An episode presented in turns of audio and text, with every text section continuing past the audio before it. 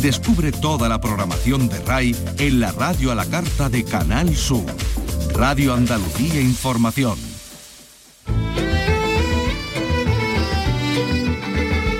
En RAI, Andalucía es cultura. Con Antonio Catón. Buenas tardes, tenemos Goya de Honor, Carlos Saura. Por su extensa y personalísima aportación creativa a la historia del cine español desde fines de los años 50 hasta hoy mismo. Carlos Saura fue y es uno de nuestros cineastas más ilustres. El director Maño va a recibirlo en Sevilla el próximo 11 de febrero en la ceremonia de entrega de los premios que va a acoger la capital de Andalucía por segunda vez en su historia. Saura muy ligado a Andalucía, pero es que además también tenemos ya el nombre del Premio Nobel de Literatura la francesa Annie Ernaux, que va a recibirlo el 10 de diciembre si es que le escoge el teléfono a los de la Academia Sueca. Vicky Román, buenas tardes. Hola, buenas tardes. El jurado ha decidido entre cinco finalistas cuyos nombres permanecen en secreto hasta dentro de 50 años, según las estrictas normas de la Academia Sueca. Y ha elegido, como decimos, a Ernaux, que puede ser considerada algo así como la reina de la autoficción. For the courage and clinical acuity por el valor y la precisión clínica con la que descubre las rutas, las extrañezas y el control colectivo sobre la memoria personal. Es lo que decía. Y más cosas. A escuchar a Antoni Montadas, pionero del arte conceptual y del media art en España, que comenzó a trabajar en los años 70 en múltiples soportes. Su obra invita a reflexionar sobre el poder de los medios y ha venido a Andalucía a ofrecer una clase magistral sobre las fake news, que no es otra cosa que el rumor. Hoy fake news es lo mismo, pero utilizando Internet. O sea que lo que hace es que la velocidad de expansión y la cuantificación del mensaje llega a muchos más en vez de ser uno a uno. Pero el rumor y las posibles teorías sobre el rumor yo creo que es la base de fake news. Además les contaremos que se ha presentado el Festival de Jazz de Granada. Hoy comienza el de la guitarra de Sevilla. Carlos López, buenas tardes. Buenas tardes. La paz mundial será protagonista de este festival que hoy comienza, como dices, y que ofrece hasta el próximo 22 de octubre 18 representaciones en cuatro espacios distintos de la ciudad. El director Francisco Bernier explica por qué se dedica a la paz y contra la guerra de Ucrania. Luego lo vamos a escuchar. Esta es la guitarra de Cañizares, quien va a abrir esta noche el Festival de Sevilla. Y más cosas. De Almería rinde homenaje al fotógrafo Carlos Pérez Siquiel con una exposición sobre su época de La Chanca, un barrio de Almería donde el autor supo muy bien ofrecer esa fotografía documentalista y vamos a conocer las particularidades del edificio de la aduana que acoge el Museo de Málaga. Es objeto estos días de las visitas de la Semana de la Arquitectura. Esto y más cosas en un programa que realiza Miguel Alba y que produce Ray Angosto. Andalucía es cultura con Antonio Catoni.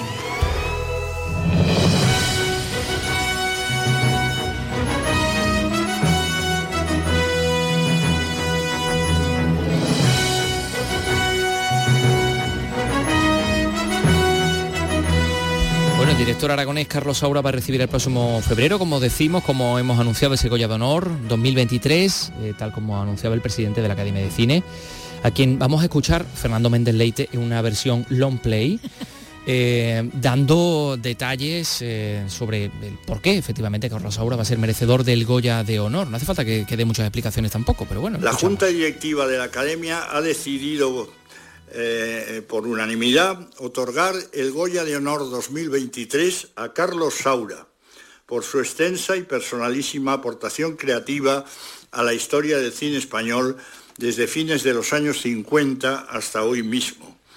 Carlos Saura fue y es uno de nuestros cineastas más ilustres y desde sus comienzos en el cine con el documental Cuenca y su debut en la dirección de largometrajes de ficción con Los Golfos, ha aportado su personal visión de España en películas de géneros y estilos muy variados, pero conservando una voz única y reconocible, Y además un montón de premios, ¿no, Vicky Román? que, le, eh, que le avalan, ¿no? Berlín, Oso de Oro, de Prisa de Prisa, año 81, eso era sus incursiones en el cine Kinky. Kinky, sí. Después también premio del jurado en Cannes en el 74 con La Prima Angélica. El gran premio del jurado dos años después por Cría Cuervos. Bueno, como decía Méndez Leite, el presidente de la Academia, el cineasta aragonés eh, de 90 años, sin duda uno de nuestros máximos representantes ¿no? del nuevo cine español de finales del franquismo. Eh, ha sido también de los más vanguardistas eh, del siglo XX, desde que se dio a conocer, como decía, a mediados de los 50. Medio centenar de títulos como guionista, director y productor. Eh, nunca ha dejado de experimentar nuevas fórmulas de expresión artística. Bueno, de, madre pianista, hermano del pintor Antonio Saura, ha experimentado pues, en los campos del teatro, de la fotografía, de la pintura y de la danza, entre otros. Una de sus colaboraciones más importantes fue con el mítico productor Elías Querejeta, con el que produjo a mediados a medias La caza, esta película de, 1966, que lo catapultó a la fama y con quien consolidó también una larga relación a partir de Peppermint Frappé, de una película donde ya contaba con su entonces mujer y musa Gerardine Chaplin.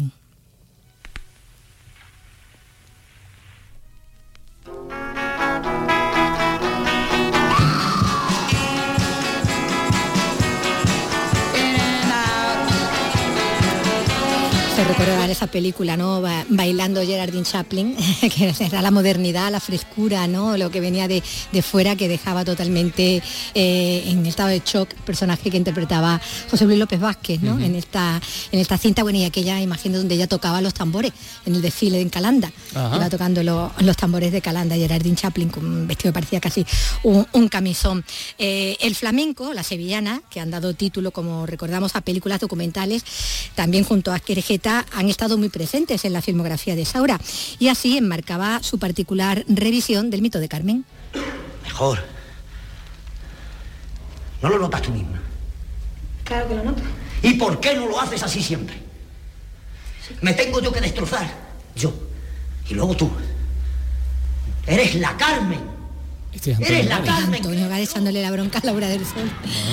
En esta revisión de, Carmen, donde un coreógrafo que está ensayando ¿no? la, puesta en escena de una, de una Carmen con ballet flamenco. Eh, flamenco y sevillanas, que estaban, por ejemplo, en la banda sonora de películas bueno, tan corales y tan típicas de esa obra como es, era aquella Mamá cumple 100 años. ¡Luz! ¡Música!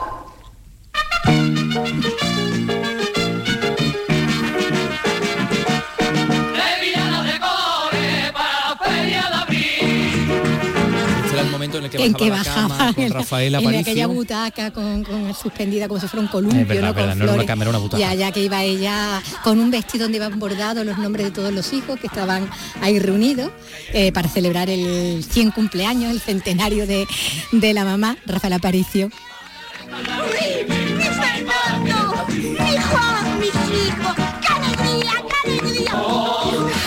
Rafael Aparicio que estaba ahí maravilloso, un papel ahí pasó de criada señora. Totalmente, por fin, para, para Rafael Aparicio. Bueno, la, guerra civil y, su trauma posterior es sin duda otro de los temas presentes eh, en la filmografía de, Saura, de una forma metafórica al principio, para salvar la, censura durante el franquismo, como era el ejemplo de, la caza, ¿no? Y sus propios recuerdos de infancia durante el conflicto bélico sí que los vertió en un corto documental en Rosa Rosae, que se presentó el año pasado en el Festival de Cine de San Sebastián. A esta última edición no ha podido acudir para presentar su última película, Las paredes hablan, porque estaba limitado todavía por una caída que sufrió hace unas semanas y que le ha impedido también asistir hoy a la academia, por lo que han sido sus hijos, Antonio y Ana, los que han leído una carta en su nombre, ¿no? al conocer ser Goya de Honor. He intentado mm, ponerme en contacto con él, eh, llamarlo, pero no, no, no, no, ha habido, no ha habido manera. De todas maneras, le, damos la enhorabuena a Carlos Saura.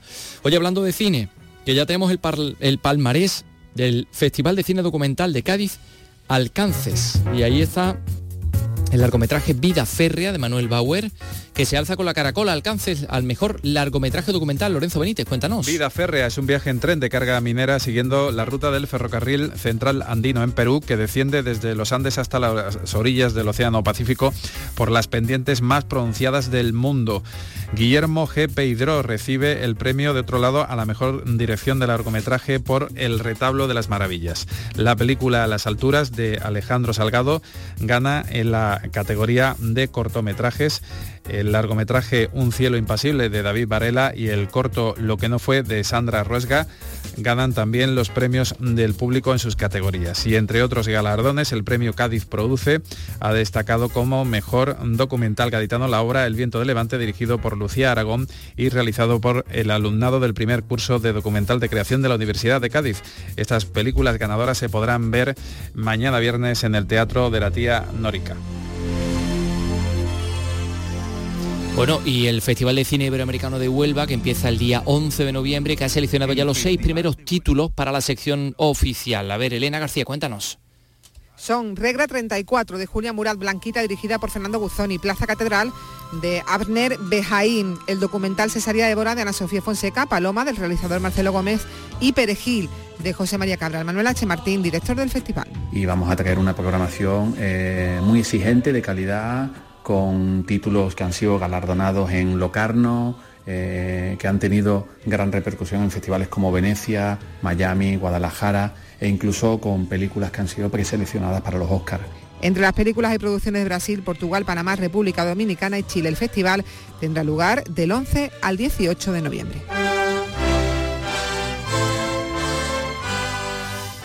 pues eso de cine, aunque mm, tenemos muchas cosas más de cine porque Paco Gómez ya se va a acercar, en fin, hay, un montón de cosas también que, contarles, pero por el momento está bien. Vamos a hablar del Nobel de Literatura. La Academia Sueca ha anunciado hace muy pocas horas que este año se lo lleva Annie Ernaux.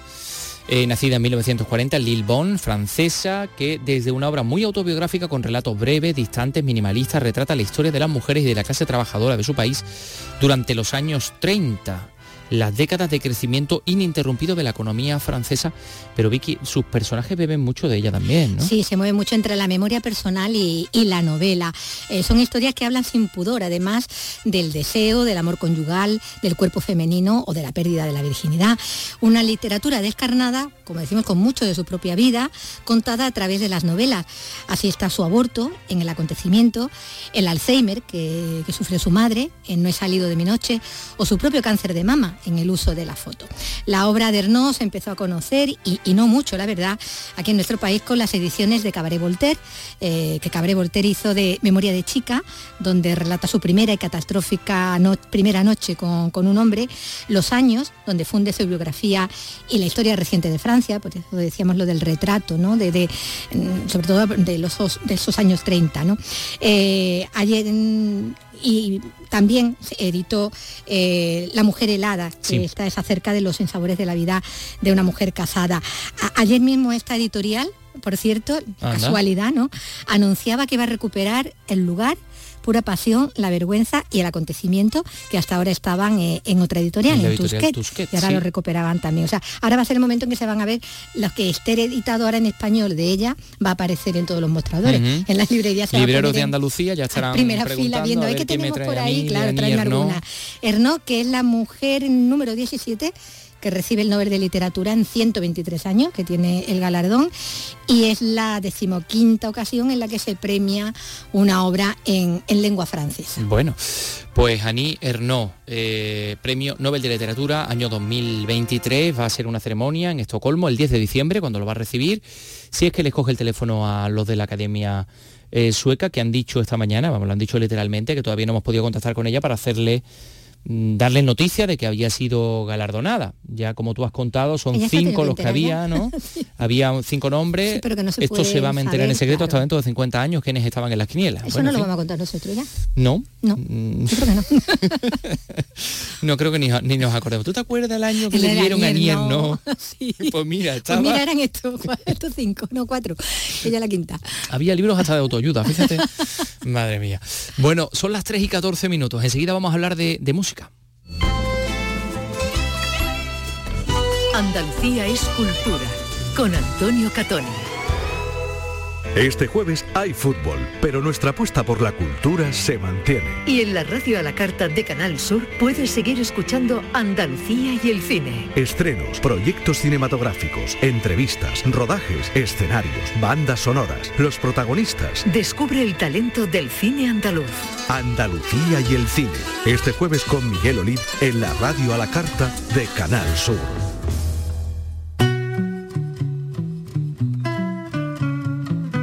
Andalucía es cultura, con Antonio Catoni. Bueno, antes de hablar del Festival de la Guitarra, el Festival de Jazz de Granada y de felicitar a Isamay Viriones, que el, la han nombrado directora de presidenta de la Asociación de Teatros Líricos de España, vamos a hablarles de la Semana de Arquitectura. Estamos en ella, se está celebrando y, por ejemplo, se celebra en Málaga con visitas al Palacio de la Aduana, sede del Museo de Málaga, mm, eh, descubriendo además algunos secretos como el, el techo del Museo de Málaga, que es una curiosa estructura. Esto nos lo va a contar Eduardo Ramos. ¿Qué tal? Muy buenas. Muy buenas. Con estas visitas se quiere fomentar la participación ciudadana y que seamos capaces de descubrir espacios arquitectónicos dentro de nuestra ciudad. En el Museo de Málaga, la antigua aduana, la visita esta tarde será para 20 personas, que podrán conocer algunas de sus peculiaridades, entre ellas su cubierta. Está hecha con materiales metálicos y con un relieve que pocos han sido capaces de descubrir. Ángel Pérez es uno de los arquitectos responsables de la rehabilitación de este edificio y dará la charla esta tarde. Que son piezas de, fundición de aluminio, un mate que es inalterable, o sea, pero sobre todo lo que consideramos mejor y más interesante es que sobre ella, a las piezas que forman esa cubierta, que son tejas, se incorpora un grabado que lleva la misma imagen de Málaga. Y eso cuando, cuando subimos arriba con la gente en la visita, eh, verdaderamente a la mayor parte de la gente le resulta maravilloso. Mañana podrá visitarse la Escuela de Arquitectura de la Universidad de Málaga. Anda, qué bien. Pues eh, gracias Eduardo Ramos y como les decíamos Isamay Benavente, directora del Teatro Villa Marta de Jerez, es nueva presidenta de la Asociación de Teatros Líricos de España, Asociación Nacional, que además gestiona unos premios, los premios Ópera 21, que son algo así como los Goya del mundo de la lírica. Eh, en esta red hay 27 teatros y festivales que programan ópera y zarzuela. Marga Negrín, Jerez, cuéntanos. La nueva presidenta ha anunciado que durante su mandato, que se prolongará durante los dos próximos años, fomentará la conexión entre los asociados, consolidará los premios Ópera 21 y desarrollará la iniciativa pedagógica Maleta Digital. una herramienta elaborada por pedagogos de iniciación a la ópera, preparada tanto a nivel de primaria como de secundaria y que pretendemos hacer llegar a todos los colegios, a todos, eh, bueno, por supuesto, a todos los teatros para que lo difundan en cada ciudad, incluso en las ciudades donde no hay teatro que pueda hacer ópera, en una manera de difundir más pues la actividad que se hace y este género tan maravilloso que es la ópera. La directora del Teatro Vía Marta sustituye en el cargo a Oriol Aguilá, director del Festival Internacional de Peralada, quien formará parte de su equipo de trabajo conjunto con los directores de los teatros Liceu de Barcelona, Real de Madrid, Bilbao Ópera, Cervantes de Málaga, Festival de Peralada, La Zarzuela de Madrid, Palau de las Arts de Valencia, La Maestranza de Sevilla, Principal de Palma de Mallorca y Fundación Ópera Cataluña. Para esta nueva temporada, el Teatro Villamarta tiene programadas la zarzuela Doña Francisquita en enero y la Ópera Carmen en junio.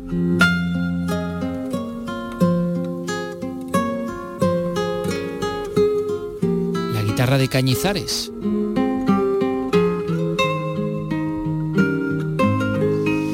El guitarrista flamenco que va a abrir esta noche el Festival de la Guitarra de Sevilla. Hay 18 espectáculos, cuatro espacios escénicos de la ciudad hasta el día 22 y bueno, el, el lema es la paz, se busca El unir la música y el patrimonio, ¿no, Carlos? Efectivamente, se busca unir la música y el patrimonio, aunque el espacio Turina sea la sede central, también se ofrecen conciertos pues en la capilla gótica Real Alcázar, por ejemplo, en el Antiquarium o en el espacio Santa Clara. El guitarrista flamenco Juan Manuel Cañizares, como dice, se encargará del concierto inaugural con su recital mozárabe junto al cuarteto de guitarra de Andalucía, del que es miembro Francisco Bernier, director del festival. Bueno, he hablado con ambos, con Francisco Berniel y con Juan Manuel eh, Cañizares, bueno, en un trocito, en un descanso que tenían. Vamos a empezar por Juan Manuel Cañizares, que se va a encargar precisamente de inaugurarlo con su mozárabe. Vamos a saludarlo. Hola, ¿qué tal? Hola, ¿qué tal? Buenas tardes. ¿Cómo estás? Va a ser un recital, digamos, orientado a ese universo más, más flamenco, ¿no? Sí, bueno, es un concierto, pues se podría decir que es difícil etiquetar las cosas porque, porque no son todo blanco y negro, ¿no? O sea, no, no es un concierto flamenco, tampoco es un concierto clásico.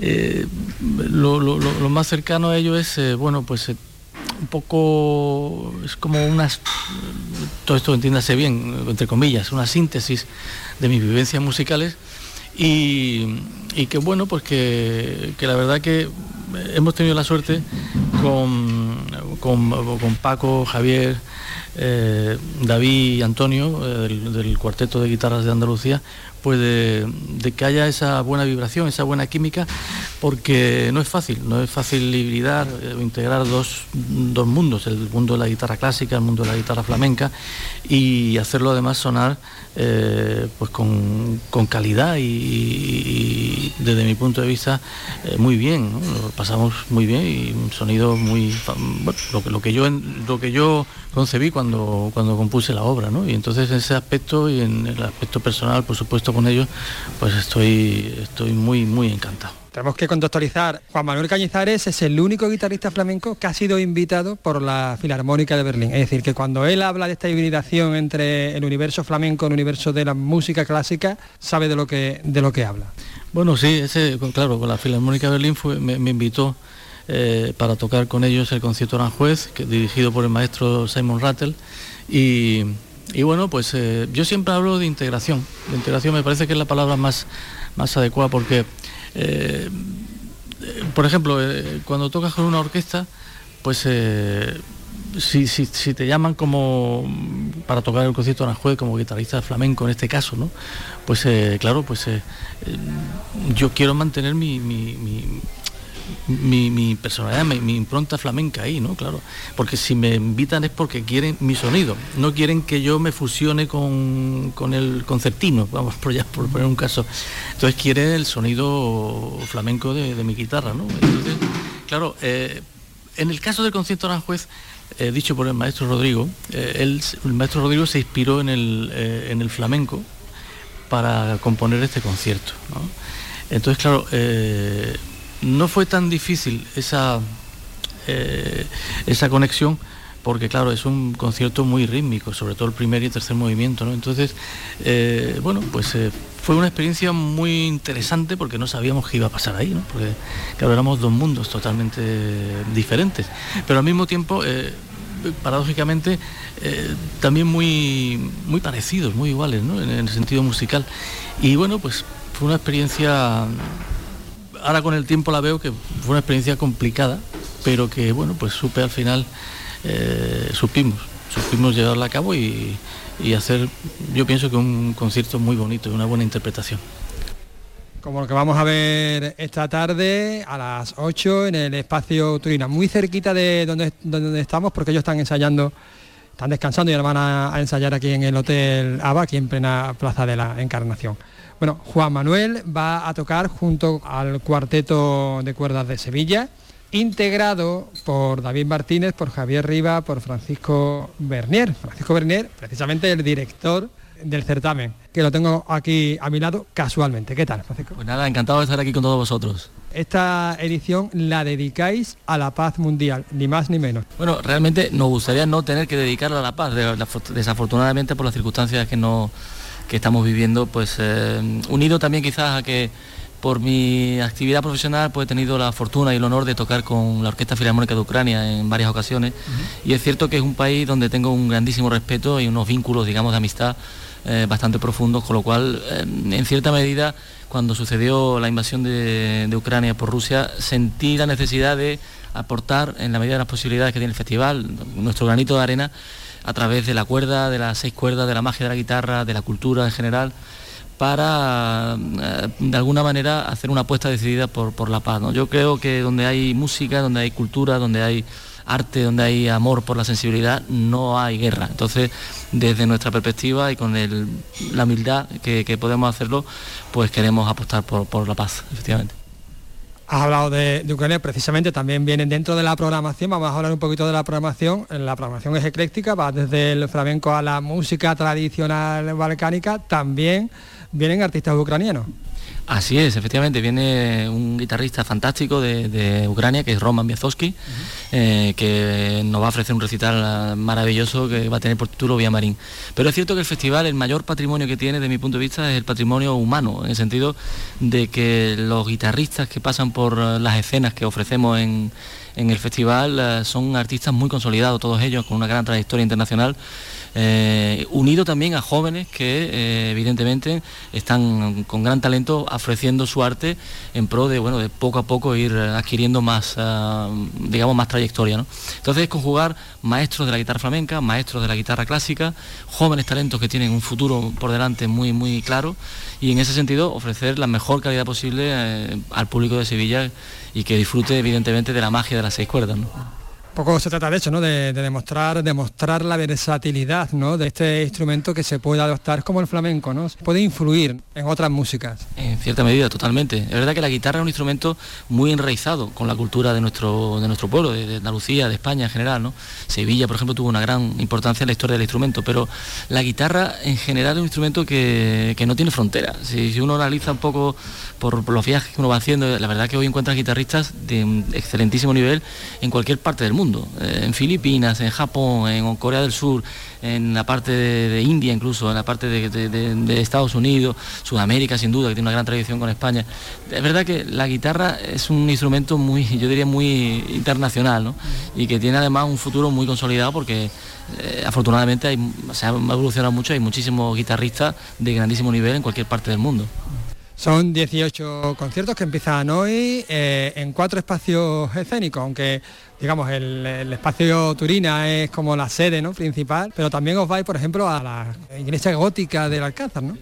Así es, eh, siempre no, creo que también el elemento, digamos, del lugar donde se realizan los conciertos es muy importante. Sevilla, que tiene un patrimonio artístico tan enorme, por ejemplo el Real Alcázar de Sevilla, la Capilla Gótica, donde hacemos eh, dos, conciertos allí.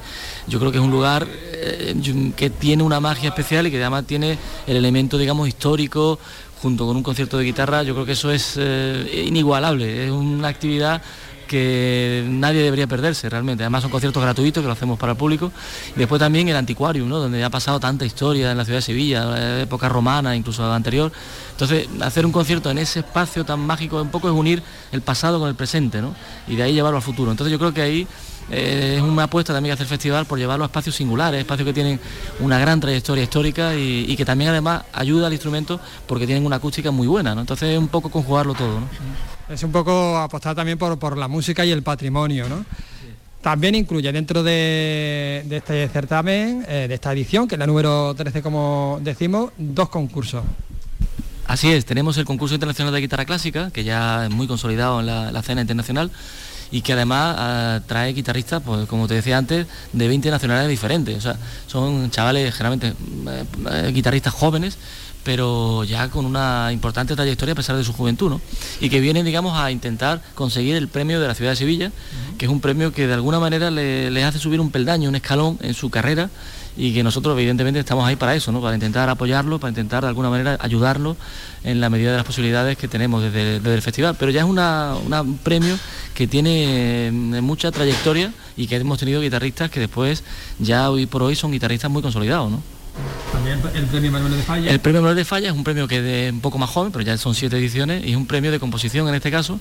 Es la apuesta que hacemos del festival para incitar en cierta medida a los compositores a componer para el instrumento. ¿no? Manuel de Falla porque evidentemente él fue uno de los artífices, yo diría, del renacer de lo que fue la composición del siglo XX para la guitarra. ¿no? Él compuso esta obra mágica que es el homenaje a, Claude Debussy, que eso, desde mi punto de vista, fue el principio de muchos de los compositores que después, no guitarristas, que se dedicaron a componer para el instrumento. Es un instrumento que tiene unas, peculiaridades, eh, unas particularidades, pero que en, el fondo es un instrumento muy versátil. ¿no? como se decía, es como una pequeña orquesta una pequeña orquesta interesante. También eh, dedicáis eh, una parcela a, proyectar a, ese intercambio cultural con otras disciplinas, ¿no? Sí, es cierto, hemos tenido, a lo largo del festival hemos tenido, em, nos gusta mucho dialogar entre las artes, ¿no? Yo creo que es una cosa que donde, donde nace el diálogo eh, se aprende mucho, ¿no? Y yo creo que en el sentido pues hemos hecho con la pintura, hemos hecho con el teatro, hemos hecho con la danza, con el cine, eh, eso lo hemos estado haciendo porque creemos eso, ¿no? La importancia de dialogar con otro tipo de artes, ¿no? Y en este sentido, este año, por ejemplo, hacemos conferencias con compositores, dos compositores, uno que es Premio Nacional de Música, que es César Camarero, y otro que es un compañero del conservatorio que ya tiene una grandísima trayectoria, que es Alberto Carretero. No hay que perdérselo. Muchísimas gracias por, atendernos y a las 8 ya sabemos. Muchísimas gracias a vosotros ¿eh? por haceros eco del, festival y agradecer también al maestro Gañizares su presencia en el festival, que para nosotros es un honor. muchas gracias y, nada, a, ir al espacio Turina a participar con nosotros en este, este concierto inaugural.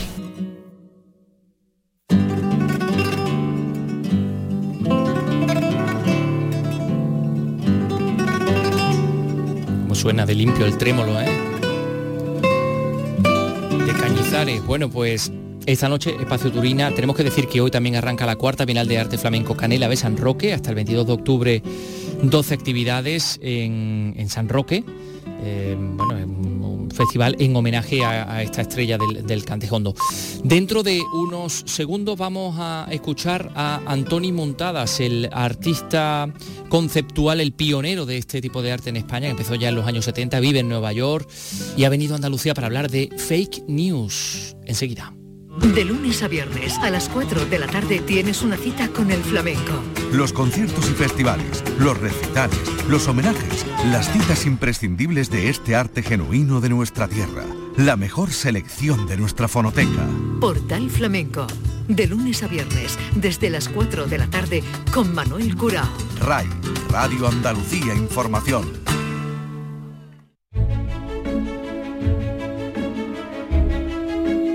En RAI, Andalucía es cultura.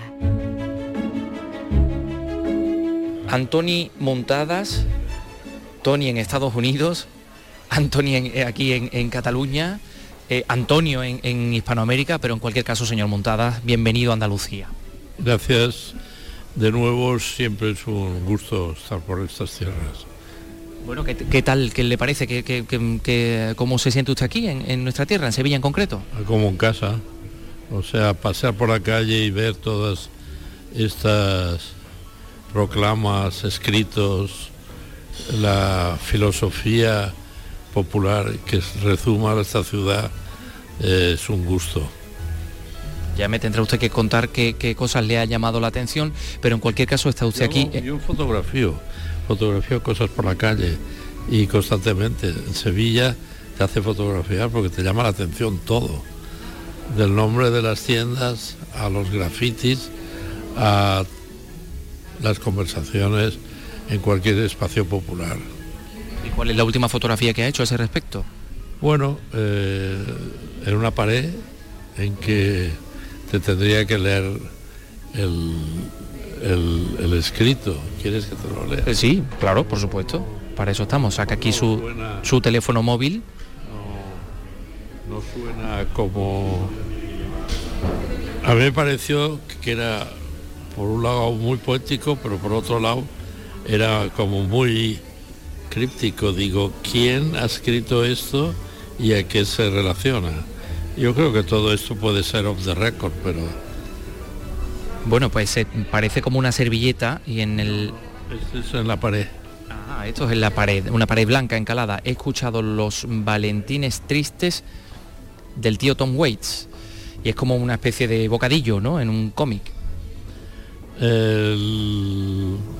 Tom Waits es el cantante, un cantante que la relación con los valentines no sé, pero son, son cosas que te llaman la atención y te hacen pensar, como la servilleta, ese sí que es una servilleta.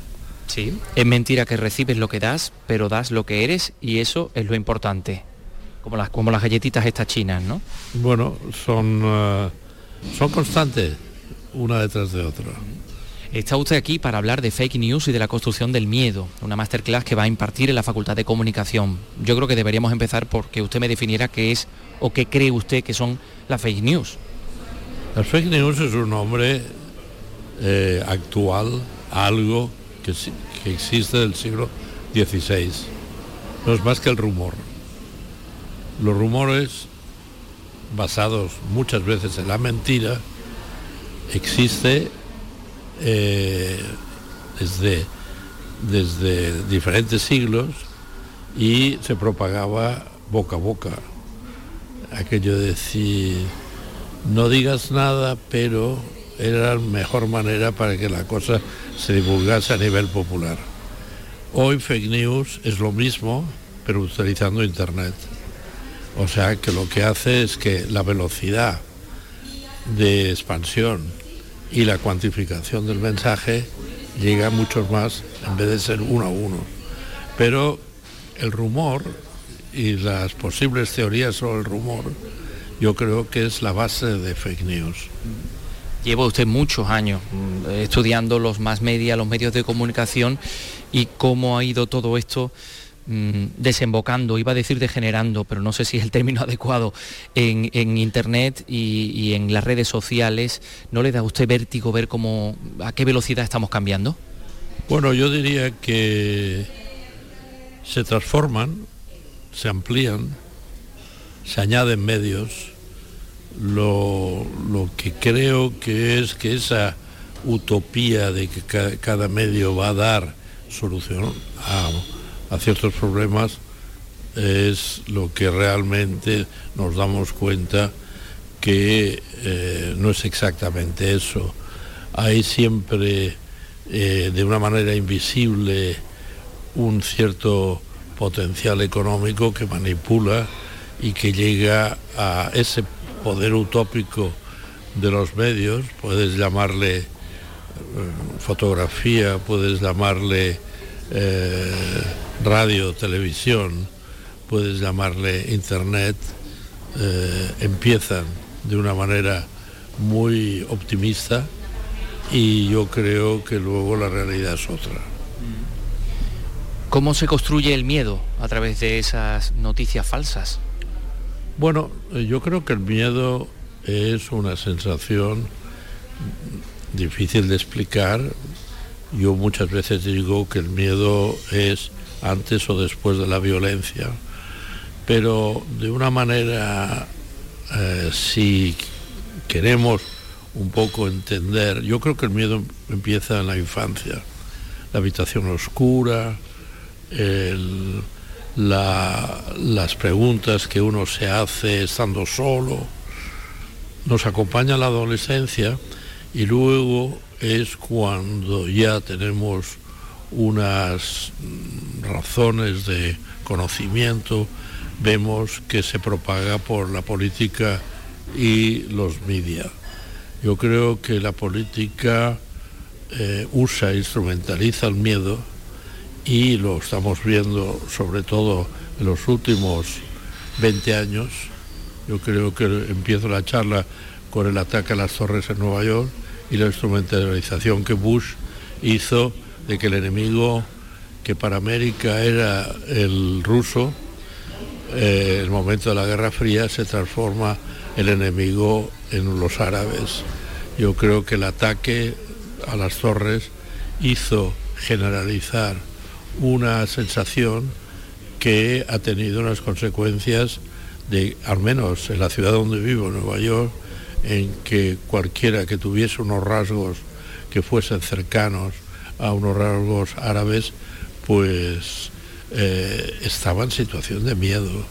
Y esta situación eh, se ha creado también en las fronteras, se creó entre Tijuana y San Diego, yo luego lo llevé aquí a Tarifa, Tánger, en el sentido de decir que las fronteras son también lugares en que el miedo, como decía antes, antes o después de la violencia, existe.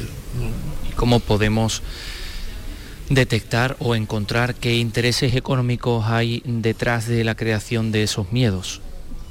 Bueno, yo creo que en el fondo es el control. Palabras como eh, con seguridad, se le añade vigilancia o control. Palabras como miedo puede ser una forma de, como decía antes, instrumentalizar unas situaciones y poder llevar a intereses privados. Intereses privados normalmente la economía está detrás. Eh, yo creo que, que en cualquier situación de la bolsa o de las subidas o bajadas del PIB o de las situaciones que se puede componer está creándose no miedo, sino muchas veces pánico. Vemos que Wall Street hay imágenes en que una subida bajada de bolsa puede crear y luego a través de los medios de comunicación una, un pánico en todo el país. Y a través del país, como Estados Unidos, eh, extenderse a otros lugares. Claro, lo que pasa es que los medios de comunicación también están cambiando y la forma de consumir los medios de comunicación. Ahora, eh, hace poco leía unas noticias en que, apuntaban a que los, más jóvenes utilizaban redes sociales como TikTok para informarse sobre cosas, buscaban información audiovisual rápida, muy sucinta, muy simplificada.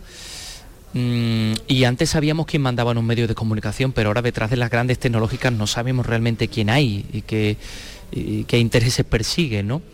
Bueno, son las compañías interesantes. Detrás de cualquier periódico hay alguien que tiene un poder económico y político que ejerce que muchas veces las informaciones que yo creo que la historia de, de las comunicaciones, la objetividad, que claramente no existe, desaparece totalmente y hay unas, una, unos acercamientos que tienen que ver con intereses subjetivos y la mayoría de las veces privados. Nos invita usted a sospechar de, a, sospechar de todo, a, estar siempre pendientes, alerta ante quién puede haber detrás de, esta decisión. No es una situación de paranoia, pero es una situación de sí de informarse y antes de tener opiniones yo creo que tenemos que estar informados y ver que esa información sea lo más cierta posible.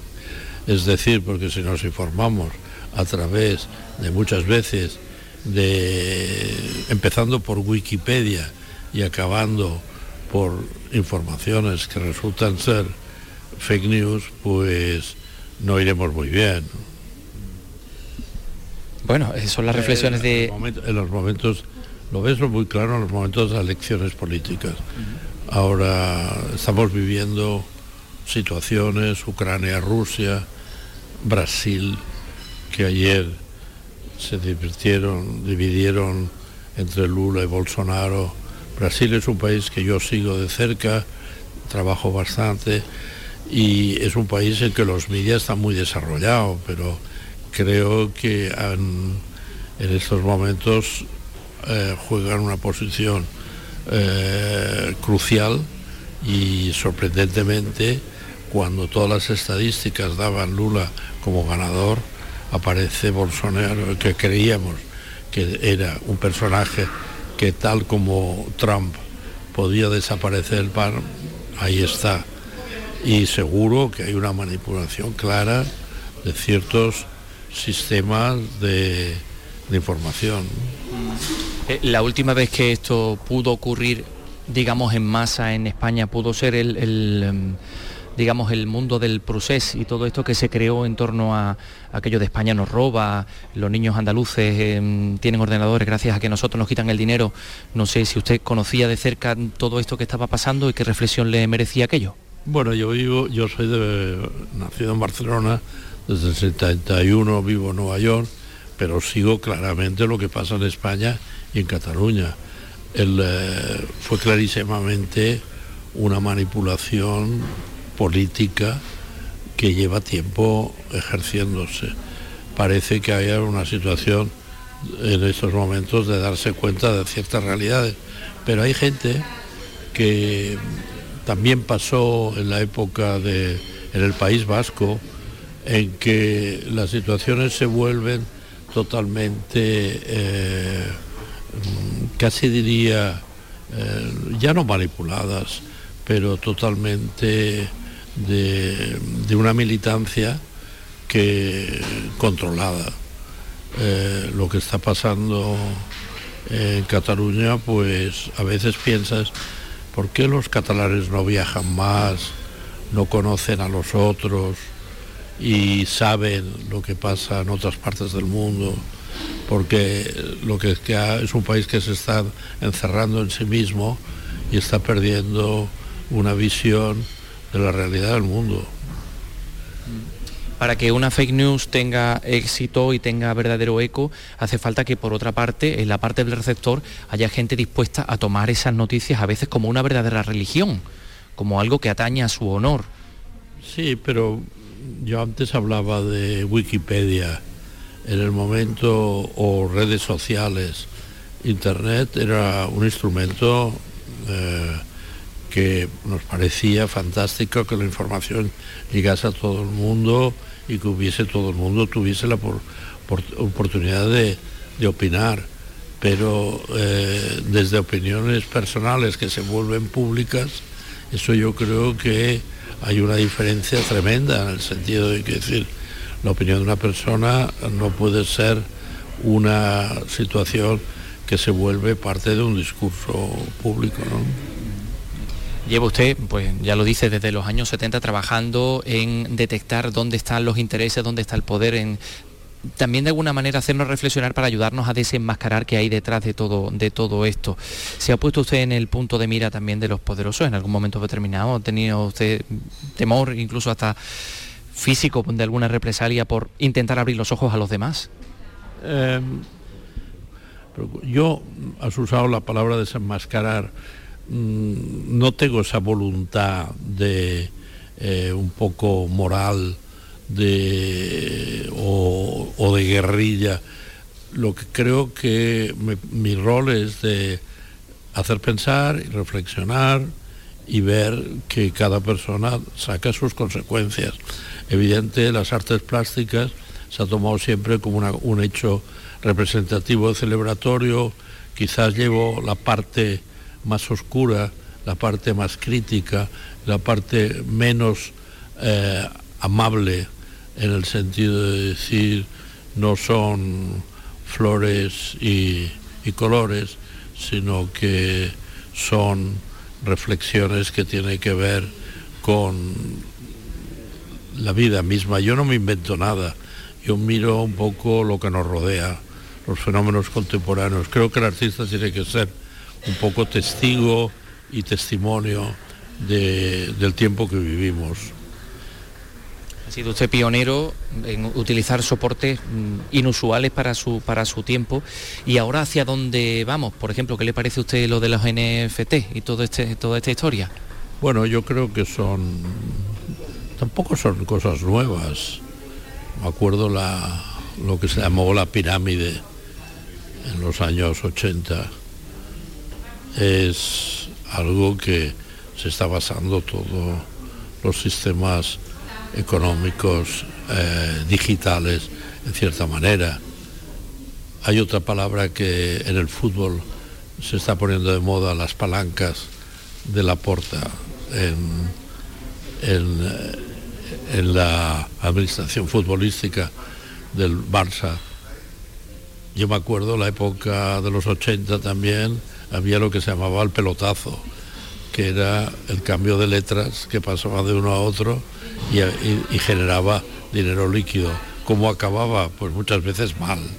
Entonces, no sé, son las cosas existen históricamente, pero le cambian cíclicamente los nombres y, y parece que sean cosas nuevas.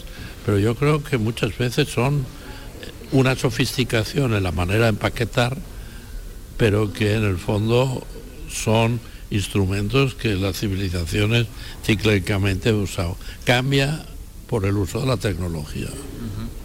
O sea que lo de las NFT puede ser un- una nueva cultura del pelotazo, ¿no? Bueno, veamos eh, al tiempo tiempo, veamos lo que da. Yo no voy a invertir. Esa es la respuesta más, más interesante que usted me ha dado a ese respecto. Antoni Muntada, muchísimas gracias por estar con nosotros, por recibirnos y por, en fin, por hablarnos de sus cosas. Muy bien, muchas gracias y hasta la próxima, que espero que sea pronto. From Russia with love, I fly to you. Así que nada, vais a inventir vosotros en NFT después de escuchar a Antoni Muntadas. Eh, yo estoy entre no y entre no Entre- y seguramente entre no. no, seguramente de ninguna no, manera. tampoco, ¿no? Bueno, no hacía falta tampoco que lo dijera montadas, ¿no? Parece No. que es como él decía, eso de la, de la palanca, del pelotazo y de, y de la pirámide. Em, ¿A qué viene esto de, de- desde Rusia con amor? Matt Monroe es el que... Sí, pues eh, 60 años acaba de cumplir el personaje de James Bond que celebra junto con el cumpleaños el Día Mundial, el día de hoy. Y a ver, eh, Vicky, ¿cómo es la nueva o el nuevo agente 007 que están buscando los productores?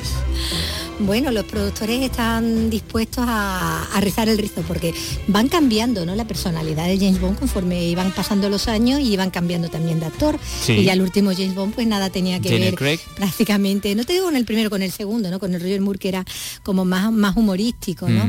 Y, y ahora ya, como te decía, como va al hilo de los tiempos, pues ahora, eh, ¿qué es lo que buscan ahora los productores? Pues mejor una mujer.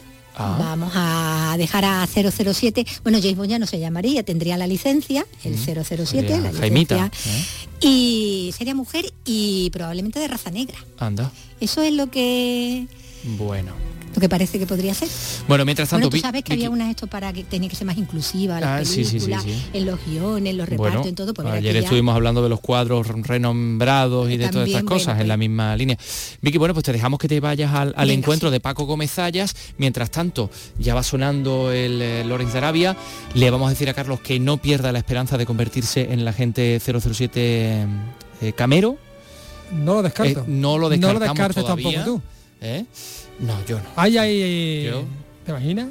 no un sé, yo 007, no me veo, yo un no me veo. 007 republicano, qué maravilla, ¿no? Pero mira, vamos a hablar del cine en Andalucía Televisión. Esta noche Cine Andaluz, sesión doble.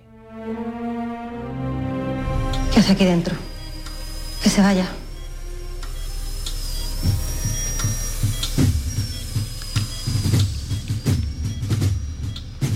Sácalo de aquí. Jaime,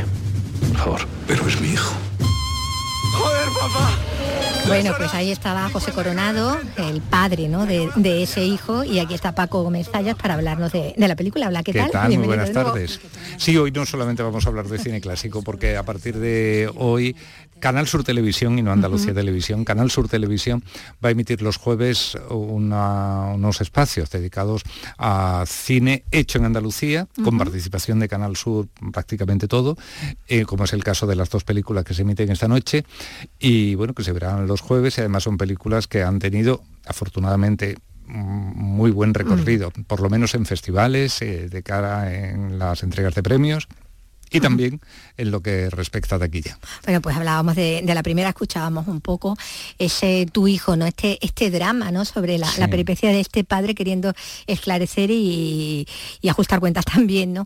Eh, en torno a, a- a lo que le ha ocurrido al hijo, ¿no? Esa paliza que Sí. lo tiene, bueno, en el borde de la Sí, Tu muerte, ¿no? hijo Y- es una y sonaba ahí película- la música de Semana Santa porque tiene, Mm. tiene que ver, ¿no? La ambientación en Sevilla. Tu, tu hijo es una película en la que el personaje central efectivamente es un padre, es médico de profesión, es un hombre bastante centrado, eh, que además lo que pasa es que conoce bien la- las cosas que, que pueden ocurrir eh, a las personas que entran en un hospital eh, en un estado delicado. Y eso es lo que le pasa cuando ve a su hijo que teme y con toda la razón del mundo, que se va a quedar ya para siempre en un estado vegetativo. Intenta que, que la policía le mm, bueno le busca al menos quién ha sido lo- los que le han propinado sí. esa brutal paliza a su hijo, pero mm, viendo que no, pues decide tomar la Sí, sí, no la justicia por su mano, digamos que, que por lo menos eso va a tomar la iniciativa investigadora. Coronado está muy bien, absolutamente bien, es una de sus mejores interpretaciones y de las mejores interpretaciones que hace así un actor protagonista en, en- por lo menos en el cine español reciente. Y luego pues también hay otros actores muy bien, Luis Bermejo y demás. Y además la película tiene un clima de angustia, de inquietud que, que le- se le da muy bien a, a Miguel Ángel Vivas como director y sobre todo a Vivas como guionista en colaboración con Alberto Marini que también fue, hicieron juntos Extinction y, y bueno, y Marines también, el del desconocido, el de Mientras duermes, o sea, películas esos que crean un clima de desasosiego Sí, importante. una tensión ahí eh, y que bueno, como Bueno, y decía, se rodó tiene- eh, en Sevilla Sí, tiene, tiene a dos muchachas monísimas que gustan muchísimo, Asia Ortega y Esther Expósito, además Ujú. Esther ahora que se lleva que bueno tanto esto es de las estrella influencers. sí, totalmente en redes sí. Pues, pues bueno, es una No, estrella en las redes sí. sociales. Sí, sí. en esta en esta película que, que podemos ver como decimos dentro de esta especie de ciclo no que está Sí. dedicado a- al cine andaluz más reciente como cine andaluz también se te- Hmm. se considera esta esta otra película que también vamos a poder ver Lila, cariño, ¿sabes quién soy? Ah. ¿Sabes quién es ella?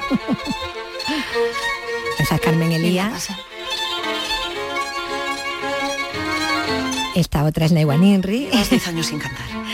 Es la protagonista ¿Quién te cantará? esta película de, de Carlos Bermú y que también vamos a ver que también tiene ese, ese marchamo ¿no? de, de, de cine Sí, andaluz ¿no? en parte se rodó aquí, recuerdo haber estado con ellos en Zara de los Atunes. ¿Estuvo en Bueno, en el rodaje del anterior también estuve, pero fue aquí en. Sevilla donde yo estuve. No sé si, Sí, si sí. también hicieron, creo que sí, que rodaron algunas escenas por, por también por la provincia de Cádiz.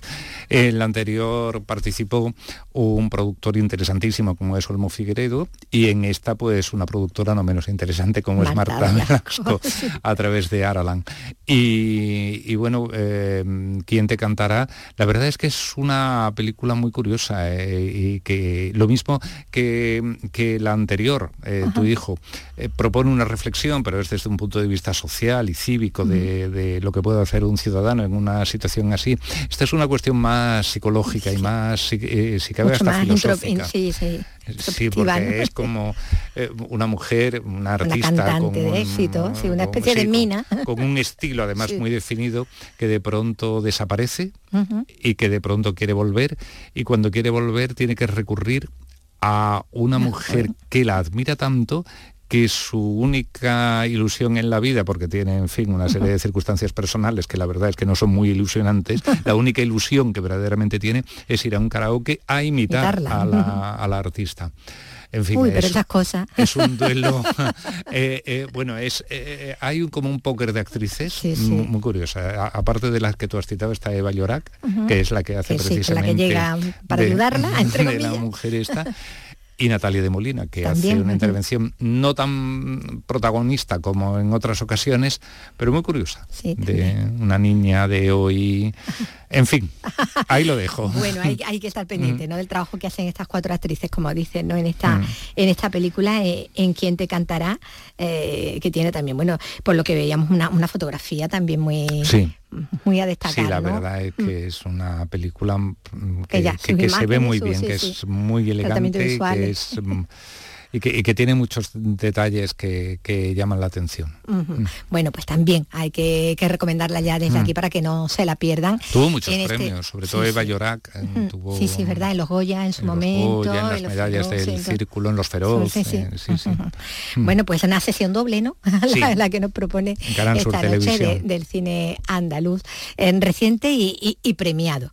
Y del Y si alguien quiere cine clásico también lo También, tenemos, también pero la otra cadena. en la otra cadena. en la otra cadena que hay que andar ahí con a el mando. de las 11 está Yo anduve con un zombie, que ah, es sí. una de las películas mejores hemos hablado de- aquí de del ella maestro. Jack Turner y que en fin, que aunque está inspirada realmente o está basada realmente en un relato que se publicó en un suplemento dominical de la cadena de Hearst, de de William, Randolph Hearst, la verdad es que todo apunta, yo no sé si el, si el relato del dominical, pero tal como han construido la película, apunta como a una versión muy original, muy libre de Jane De, Sí, de la historia Bronte. de la Bronte. sí. Mm. Bueno, pues también, si se Mm. puede hacer, o te grabas Uy, una y te la es- ves luego. Esto es una obra maestra Pero- del cine de fantástico, del cine de misterio, del cine de amor. Y del cine en general. Bueno, pues mm, con todos los ánimos que nos está dando, es que no, tampoco nos la podemos perder. Así que hay que hacer un poquito de encaje de bolillo para poder ver la- a las tres películas. Venga, hasta la semana que viene, Paco. Hasta la semana que viene. Hasta luego, hasta luego, sí, hay que darle al botoncito del mando a distancia. Eh, noticia que acaba de llegar a nuestra redacción, Premio Nacional de Danza. Pues para Ana Morales y para Andrés Marín, que hemos estado, acaban de, de estar en la Bienal.